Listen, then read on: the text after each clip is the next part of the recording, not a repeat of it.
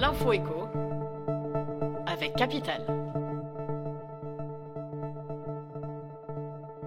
On commence par le mot du jour ZAN pour zéro artificialisation nette. Avec la loi ZAN votée en 2021, la France s'attache à réduire sa consommation d'espaces naturels, agricoles et forestiers. Objectif un sol de zéro artificialisation nette des sols en 2050. Conséquence, les terrains disponibles à la construction vont devenir de plus en plus rares, ce qui risque d'alimenter une explosion des prix de l'immobilier dans de nombreuses métropoles. Le cabinet de conseil en immobilier Arthur Lloyd a identifié 20 agglomérations impactées par cette règle et les conséquences sur le coût de l'immobilier.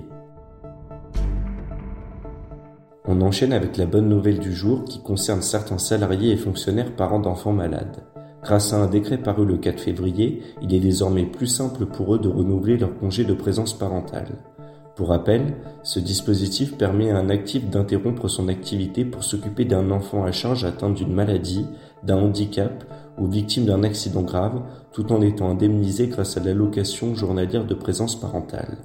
Plus de détails sur notre site. On poursuit avec la personnalité du jour, Tony Estanguet. Le président du comité d'organisation des JO de 2024 à Paris est visé par une enquête ouverte récemment par le parquet national financier.